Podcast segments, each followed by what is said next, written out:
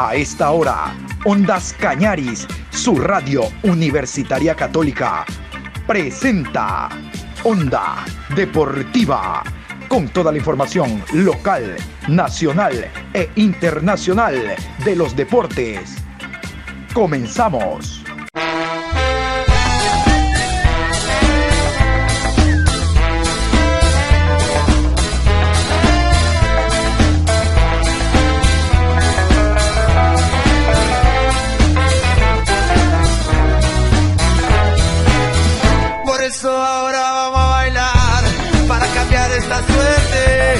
Sabemos gambetear para ausentar la muerte.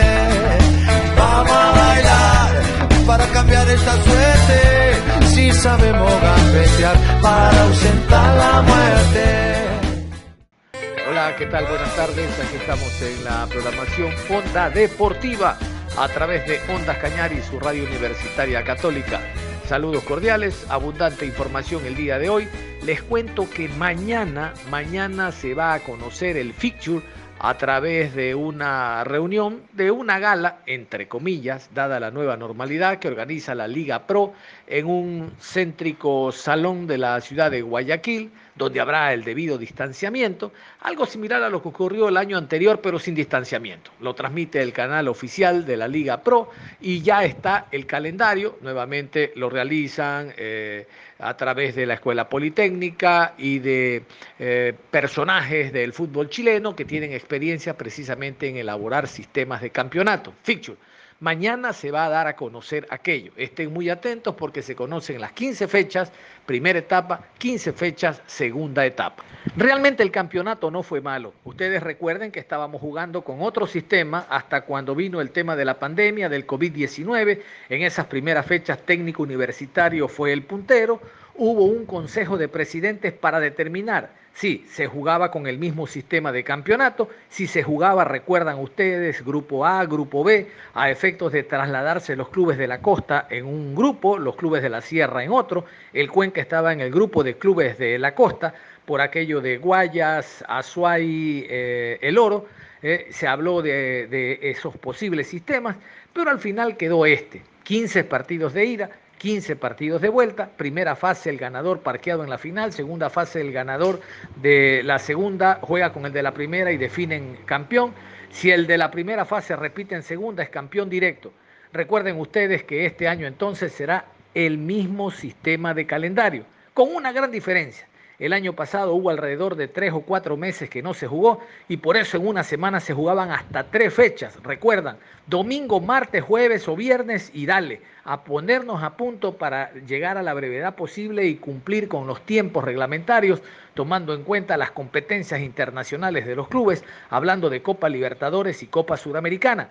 Bueno, ahora que son 30 fechas a lo largo del año, realmente que el tiempo ayuda para que los clubes de manera holgada puedan jugar. Aparte de los compromisos que tienen los clubes de Copa Libertadores, de Copa Suramericana y ciertos jugadores a nivel de selección mayor. Recuerden que la eliminatoria continúa. Este año, en el mes de marzo, tenemos nosotros los dos partidos ante Venezuela visitante y ante Chile local. Y esas convocatorias merman a los jugadores para participar en sus clubes.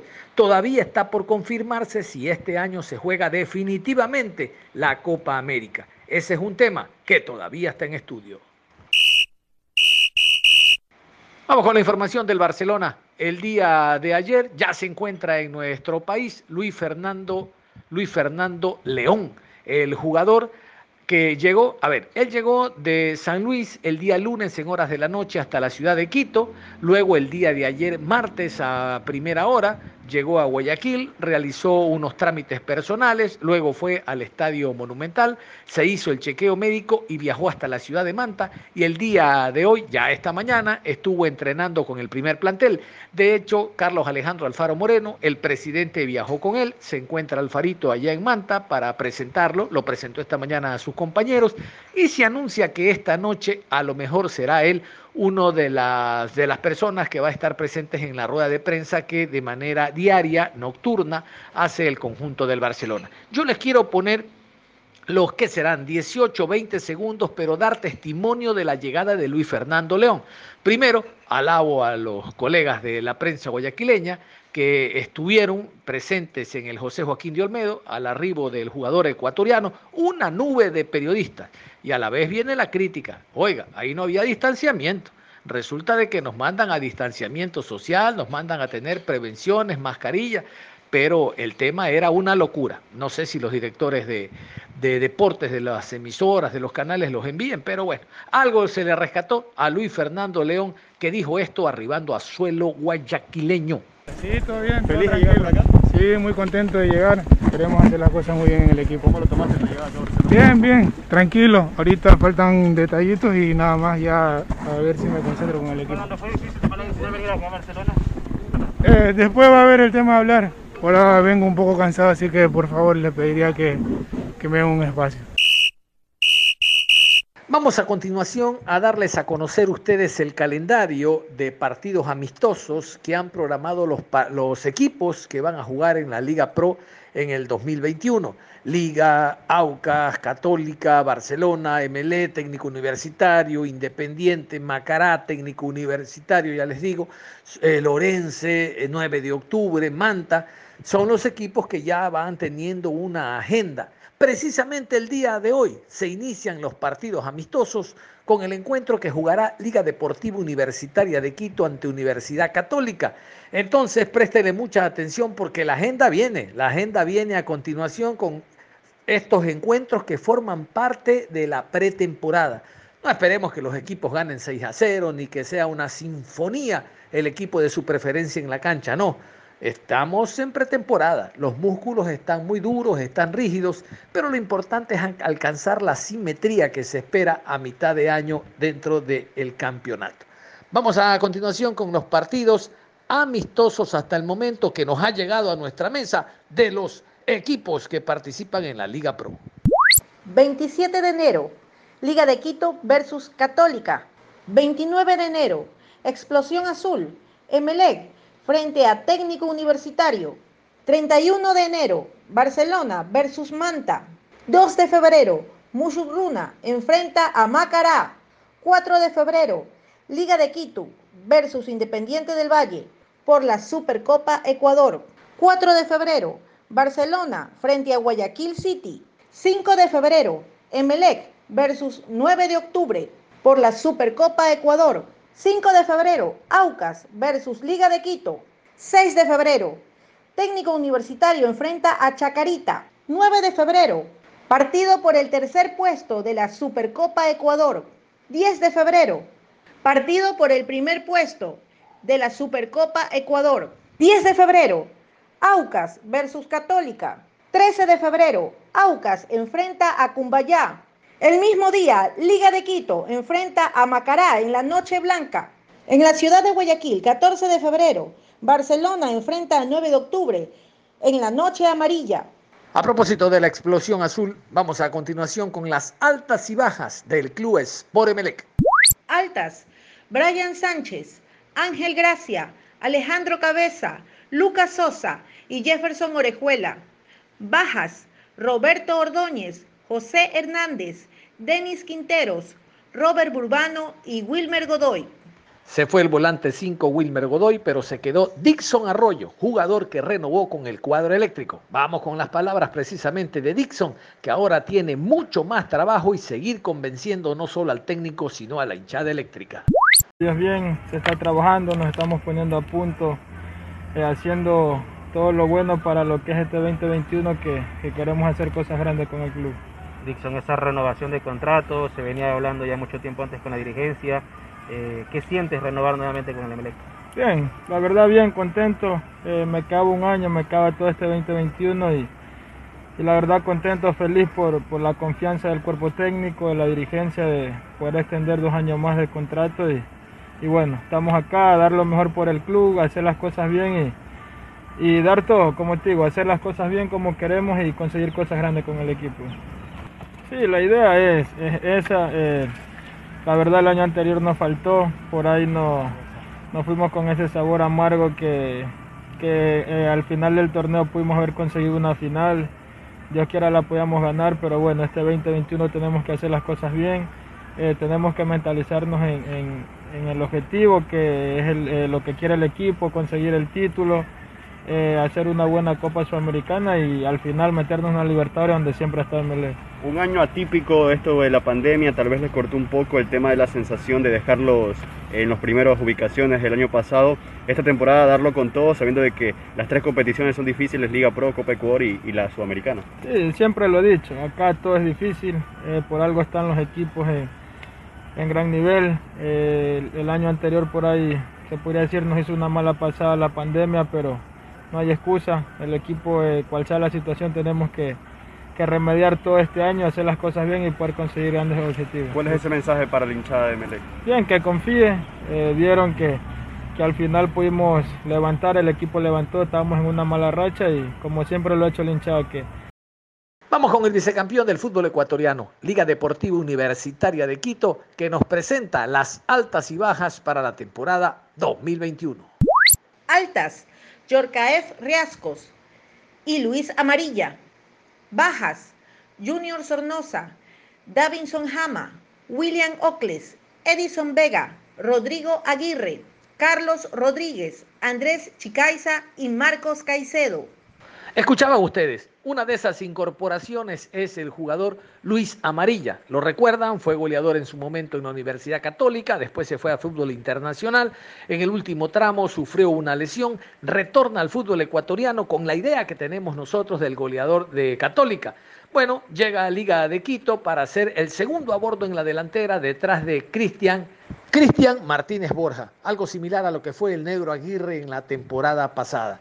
Recuerden, Luis Amarilla llega con una lesión, todavía el jugador está tocado, se espera una semana más para que se rehabilite, pero nadie duda que estando a punto va a ser un aporte muy interesante para Liga de Quito que tiene dos frentes, Copa Libertadores y Liga Pro. No sé si la Copa de Ecuador definitivamente se juegue, pero estos dos torneos están más que confirmados. Vamos a continuación con la presentación del jugador. La hace el gerente deportivo Santiago Jacome. Eh, para nosotros, para Liga, es un honor presentar a Luis Amarilla como contratación, como refuerzo para esta temporada. Luis, en nombre de Liga, queremos darte la bienvenida, que tu paso por Liga sea una parte importante para tu carrera, que puedas encontrar acá un club que te brinde todo el apoyo, todo el respaldo, y estamos seguros que el éxito tuyo será el éxito de todos. Luis, bienvenido.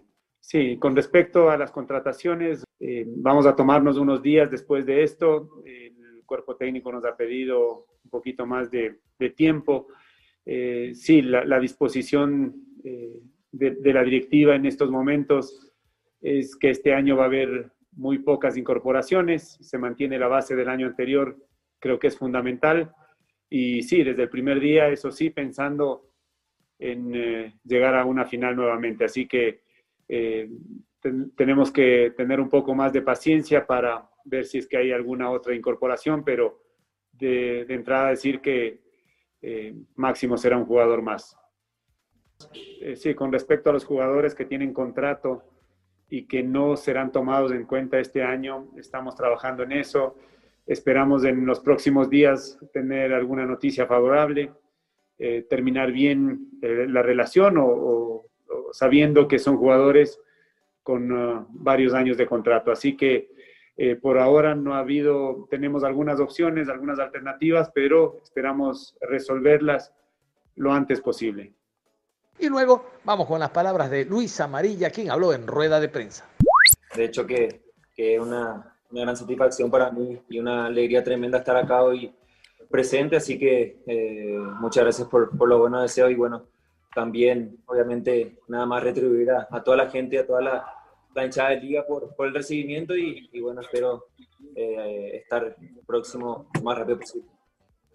Sensaciones de hoy llegar al complejo de Kumaski, verles a tus compañeros, lo propio ya al técnico Pablo Repeto y también los chequeos médicos, ¿cómo te fue? Y qué te dijo también el médico Richard Cabezas. Muchas gracias y que tengas un muy buen 2021 que, fue el primer día como, como, como de costumbre, realmente siempre es motivador eh, eh, recibir, bueno, más que nada eh, presentarse, así que de hecho que, que me hicieron sentir bien los compañeros, arrancando con, con, con Gavarín y con el capitán que, que me recibió de muy buena manera, también el cuerpo médico, cuerpo técnico, que, que, eso es fundamental, ¿no? Porque es la base de, de un principio que, que espero que se vuelva una realidad eh, en la cancha de, toda esa unión que hay. Así que, eh, bueno, realmente me sentí muy cómodo y muy, muy feliz.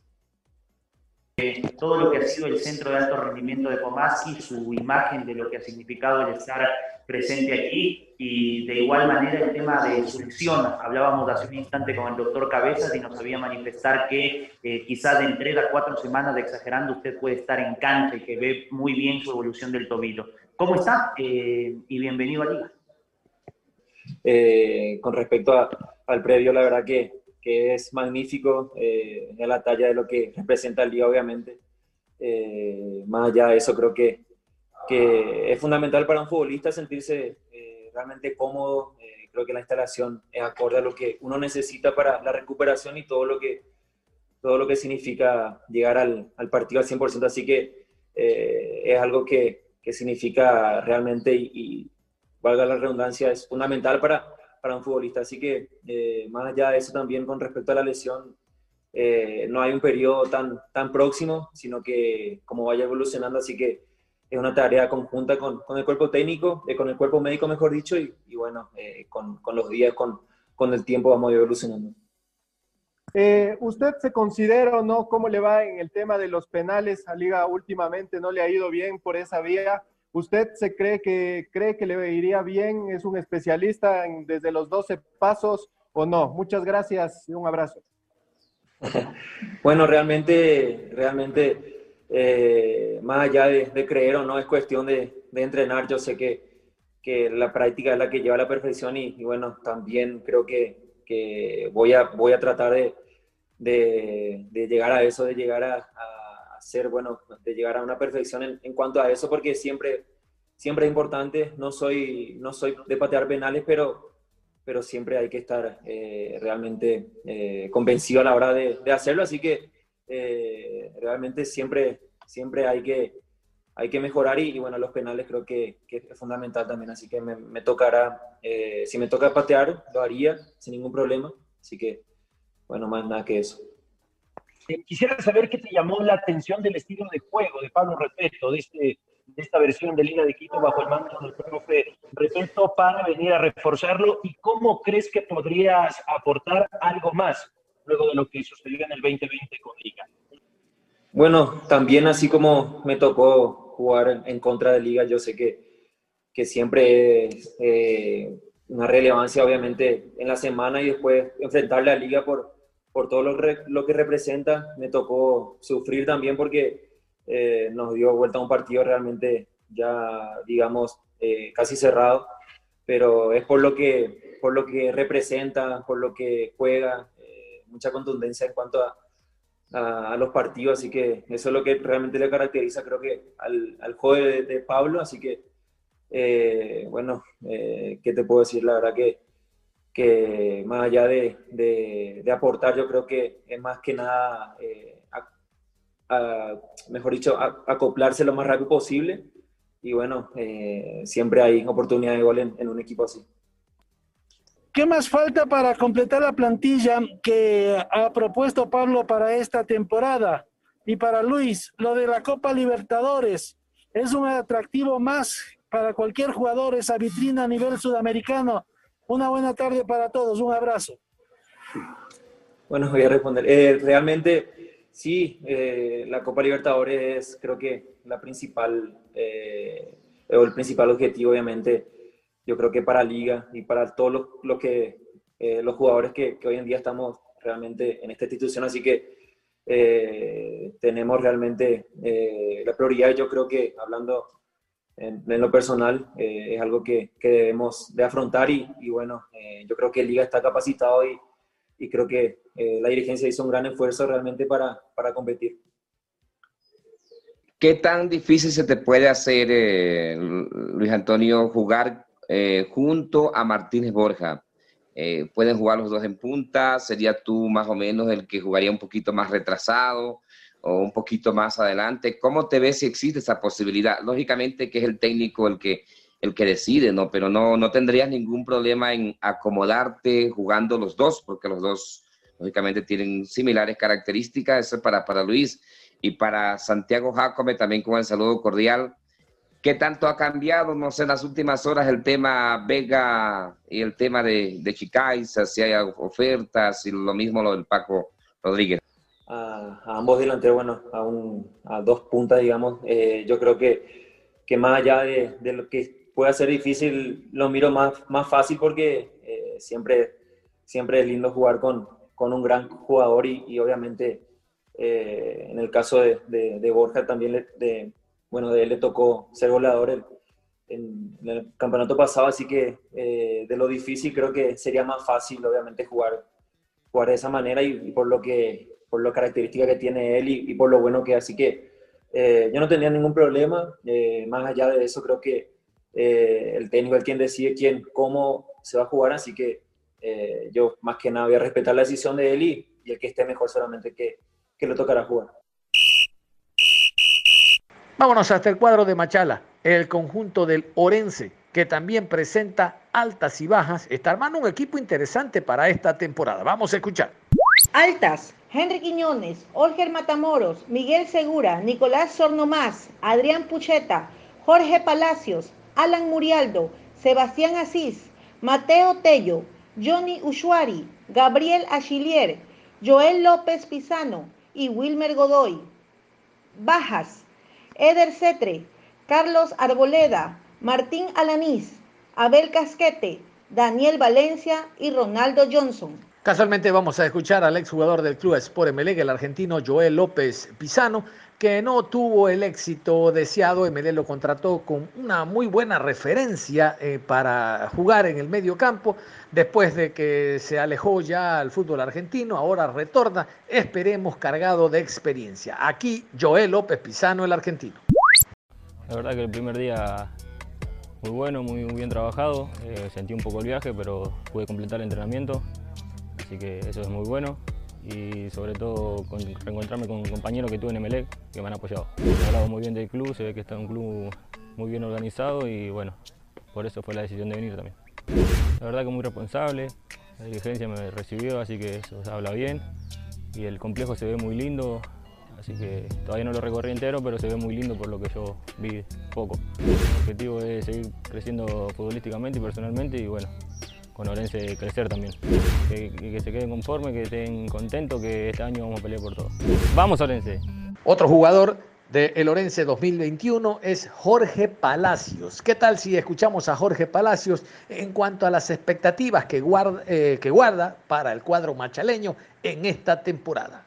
Hemos trabajado de la mejor manera, el grupo se ha acoplado y se está acoplando a lo que el profe requiere. Por ahí me han tratado de lo mejor, la verdad. Eh, me siento muy cómodo, esperemos pues eh, seguir así. Soy un delantero que me gusta moverme mucho, eh, también lo puedo hacer como nueve de área, pero me siento más cómodo pues moviéndome por todo el frente de ataque. De llegar a un campeonato internacional, sabemos de que han formado un muy buen equipo, eh, tenemos eh, con qué dar pelea este año y esperemos pues cumplir todos esos objetivos. Es bonito pues llegar a un club donde tiene todas las instalaciones eh, que otros equipos no la tienen, por ahí Orense la tiene, pues y eso es importante para el plantel. así uno pues tiene la comodidad y la tranquilidad pues de, de, entrenar y hacer las cosas bien. La hinchada de Orense que confía en este equipo, que vamos a dar lo mejor de sí pues y vamos a dar pelea este 2021. Y vamos a escuchar a continuación al delantero argentino Ariel Murialdo. Tiene unos antecedentes realmente buenos, ha jugado en el Venados de Yucatán en México, en Sport Rosario en Argentina, ha estado en equipos de Centroamérica, concretamente de El Salvador, el Firpo, el más importante, ha jugado en Cobresal, vean ustedes allá en la primera división del fútbol chileno, y llega al conjunto de Lorense. Vamos a conocerlo algo más de este delantero argentino. Bueno, la verdad me han recibido de, muy buena manera, con los brazos abiertos. La verdad que me estoy sintiendo muy cómodo. La verdad que hay un grupo muy bueno y los directivos siempre están pendientes de uno. Mi característica es muy, muy buen juego aéreo. Después, obviamente, si uno, está ahí para, ayudar a los compañeros, como siempre digo, en la cancha somos 11 defensores, así que en eso tampoco tenido problemas. El complejo muy lindo, la verdad que no puedo decir nada con mi representado, estamos asombrados de eso. Y bueno, espero que siga todo así y bueno, el mensaje de la afición, que tenga fe, que, acá vamos a dejar todo en, cada juego, hablando todo el equipo y, y vamos a salir adelante. Vamos a ir con otro jugador del conjunto de Orenses, hablamos de Nicolás Sornomás. Este es hijo de Adrián Sornomás, no sé si lo recuerdan, década del 80, un histórico, un jugadorazo volante ofensivo de San Lorenzo que realmente marcó una época muy importante. Sornomás es volante, igual que su padre, se ha iniciado en el Defensa y Justicia de Argentina, casualmente miren ustedes en el equipo que quedó recientemente campeón de la Copa Suramericana, ha actuado siempre en el fútbol argentino, él es argentino-italiano y, e, e, intenta ahora en el conjunto de Lorense ganar la experiencia internacional que requiere. Vamos a conocerlo. Muy contento por, esta oportunidad en mi, en mi, vida, en mi carrera, eh, muy feliz de llegar a un club eh, como este que aparentemente está muy bien organizado y que tiene objetivos claros. Así que contento y bueno, adaptándome.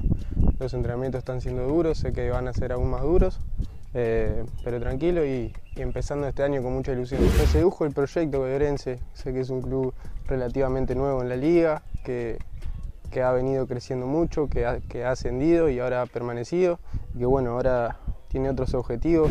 Primero que nada que se cuiden, porque creo que es lo, lo más importante hoy día y bueno, seguramente esa pasión, esas ganas de estar en el estadio van a estar, pero que nosotros vamos, vamos a dejar todo y vamos a estar ahí al pie del cañón para, para hacernos sentir dentro de la cancha y para no extrañarlos tanto en las gradas. ¿no? Y vamos a cerrar el tema de El Orenses con Patricio Lara, el técnico eh, argentino, es más un ecuatoriano, vive en nuestro país, tiene su residencia en la ciudad de Quito con su familia, entiendo de que ahora se ha trasladado a Machala, no sé si solo él y si no toda la familia, pero ha, dirigido aquí en Azogues, dirigió en Cuenca, en el Deportivo Cuenca, Gualaceo, en la ciudad de Puerto Viejo también estuvo en su momento, jugando la selección ecuatoriana de fútbol, él fue técnico de la sub-20, ¿se acuerdan? Con Célico.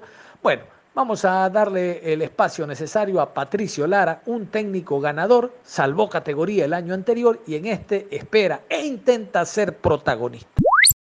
Como todo comienzo, hemos charlado eh, la introducción, digamos, de, lo que puede llegar a resultar el año. Eh, faltan eh, que lleguen cuatro jugadores más, que lo van a hacer en el transcurso de la semana. Y con la, bueno, los jugadores nacionales, eh, ya está Nicolás Ornomás con nosotros, extranjero, eh, y bueno, eh, más o menos el plantel con algunos jugadores juveniles, está en la cantidad que presumimos que, nos va a alcanzar para el torneo. Estos días van a ser de una readaptación, eh, bueno, fichas clínicas y demás, y después ya la próxima semana con todo el plantel tendremos eh, doble turno, para la tercera semana ya queda concentrado definitivamente por espacio unos 10 días aproximadamente. Los que no han tenido oportunidad de tener un, torneo internacional, ahora con esta modalidad de que octavo tienen esa chance, se tiene esa chance, y vamos a pelear por algo así, ¿no? Y ser un equipo competitivo eh, y tratar de jugar en todos lados con una idea de juego y, sostenerla. No hay tiempo para más. Cerramos la información deportiva a esta hora, invitándolos a que continúen en sintonía de Ondas Cañares. Usted y yo nos reencontramos en cualquier momento con más información. Hasta la próxima.